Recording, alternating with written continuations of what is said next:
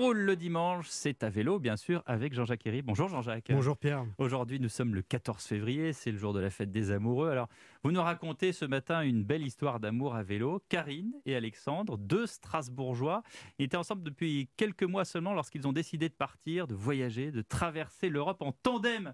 Pendant cinq mois, ils ont parcouru 7000 km, aventure sportive, humaine et une aventure forcément euh, surtout de couple. hein.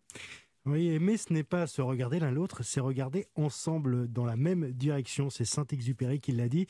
Et autant vous dire bah, que quand on passe toute sa journée sur un vélo tandem, bah, on n'a pas vraiment le choix.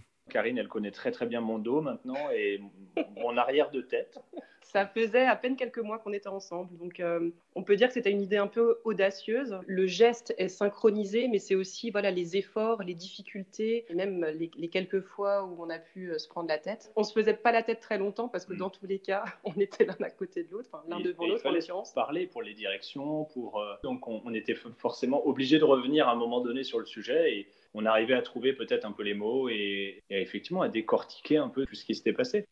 Et quand ils font le bilan aujourd'hui de leur expérience, ben, Karine et Alexandre, ils estiment que, que pédaler en cadence, parce qu'il faut aller en cadence à chaque fois, évidemment, ben, leur a permis de jeter des bases finalement assez profondes à leur relation. Ah, c'est marrant. ça. Quand ça passe, c'est pour la vie.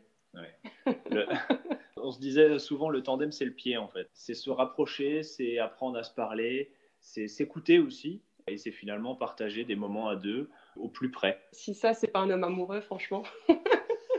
Voilà, Karine et Alexandre sont toujours aussi amoureux aujourd'hui. Ils continuent à faire du vélo, chacun le sien. Et, et le tandem, lui, est précieusement conservé dans la cave quand même, évidemment. Et il ne demande qu'à ressortir. Bah oui, il faut qu'ils le ressortent parce que sinon ça risque de casser tout ça. hein. C'est Ils ont l'air assez c'est solides. une hein. belle tranche de vie en tout cas. La Minute Innovation, Jean-Jacques, ce matin, on parle du Bob-Up. C'est une bulle de protection contre la pluie bah, quand on est à vélo. Oui, en fait, ça- c'est une sorte de toit qu'on peut construire au-dessus de son vélo. Alors, je vous explique. hein. C'est à l'usage surtout euh, du cycliste urbain, celui qui va euh, au boulot euh, Ouais. à vélo. Le et ça vélo lui taf. évite d'arriver complètement trempé à destination. Ça se présente en fait comme une longue toile rectangulaire en tissu étanche. on, la dé- Cabriolet. on, la dé- on, la, on la déplie, cabriolet, ouais, c'est un peu ça. On, on la déplie. Et puis l'arrière, vous, vous venez l'attacher en fait dans votre dos euh, avec des bretelles.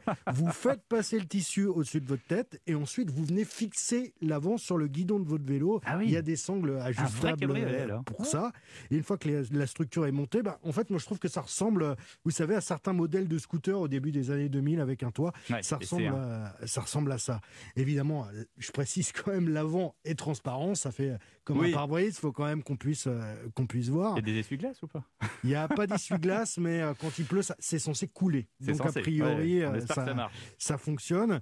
Euh, et le constructeur promet que 80% du corps est ainsi protégé contre les intempéries. Donc c'est quand même pas mal en termes de, de protection. Constructeur qui précise aussi qu'il faut absolument pas utiliser le bub-up quand il y a trop de vent, parce qu'évidemment ça fait quand même une certaine prise au vent. Et le transport est assez simple. Ça pèse un kilo et euh, ça se transporte en sacoche et ça coûte 120 euros. Honnêtement, un kilo, c'est jouable. hein. Franchement, un kilo c'est jouable. Faut c'est juste la plier après quand elle est mouillée. C'est Voilà. ça. Merci beaucoup, mon cher Jean-Jacques. Merci à vous.